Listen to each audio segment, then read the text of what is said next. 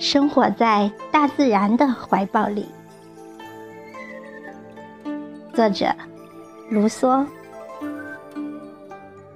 诵读：小宁。为了到花园里看日出，我比太阳起得更早。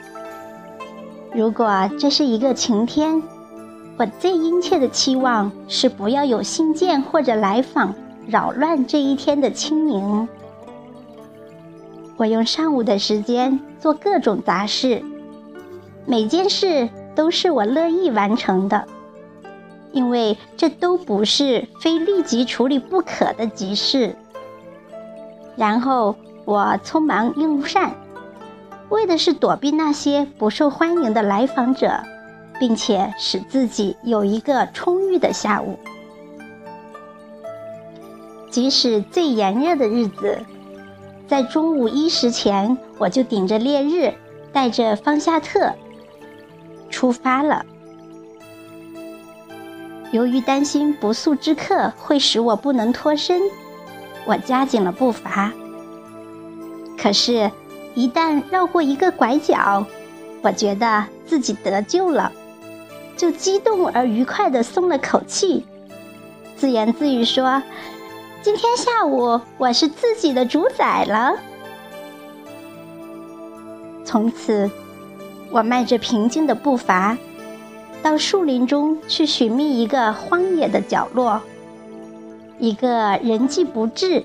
因而没有任何奴役和统治印记的荒野的角落，一个我相信在我之前从未有人到过的幽静的角落。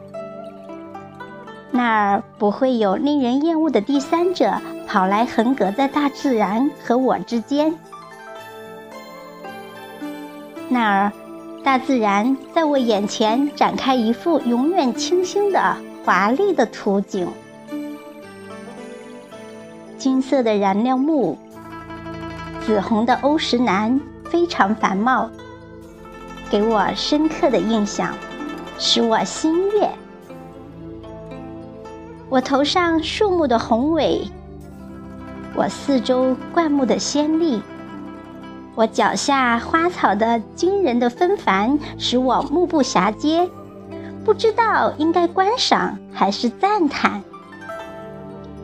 这么多美好的东西争相吸引我的注意力，使我眼花缭乱，使我在每件东西面前流连，从而助长我懒惰和爱空想的习气，使我常常想：不，全身辉煌的所罗门也无法同他们当中任何一个相比。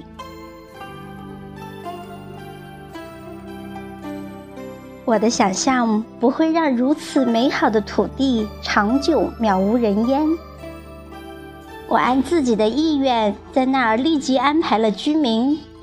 我把舆论、偏见和所有虚假的感情远远驱走，使那些配享受如此佳境的人迁进这个大自然的乐园。我将把他们组成一个亲切的社会。而我相信自己的喜好，建造一个黄金的世纪，并且用那些我所经历过的、给我留下甜美记忆的情景和我的心灵还在憧憬的情境，充实着美好的生活。我多么神往人类真正的快乐，如此甜美，如此纯洁，但如今已经远离人类的快乐。甚至每当念及此，我的眼泪就夺眶而出。啊，这个时刻，如果有关巴黎，我的事迹，我这个作家的卑微的虚荣心的念头来扰乱我的遐想，我就怀着无比的轻蔑，立即将他们赶走。使我能够专心陶醉于这些充溢我心灵的美妙的感情。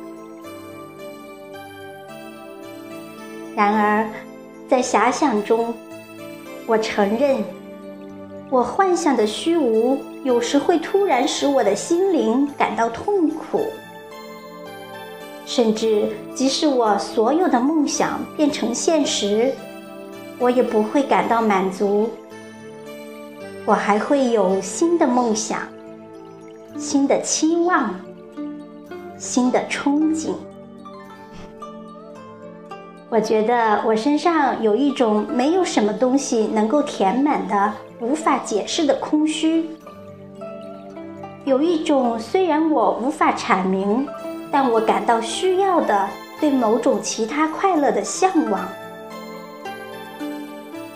然而，先生，甚至这种向往也是一种快乐，因为我从而充满一种强烈的感情和一种迷人的感伤，而这都是我不愿意舍弃的东西。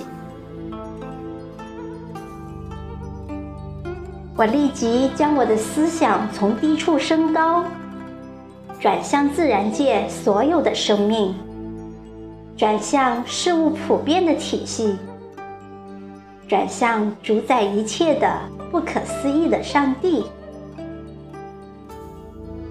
此刻，我的心灵迷失在大千世界里，我停止思维，我停止冥想。我停止哲学的推理，我怀着快感，感到肩负着宇宙的重压。我陶醉于这些伟大观念的混杂。我喜欢任由我的想象在空间驰骋。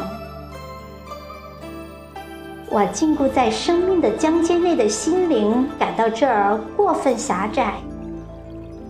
我在天地间感到窒息，我希望投身到一个无限的世界中去。我相信，如果我能够洞悉大自然所有的奥秘，我也许不会体会这种令人惊异的心醉神迷，而处在一种没有那么甜美的状态里。我的心灵所沉湎的这种出神入化的佳境，使我在亢奋激动中有时高声呼唤：“啊，伟大的上帝呀！啊，伟大的上帝！”但是除此之外，我不能讲出，也不能思考任何别的东西。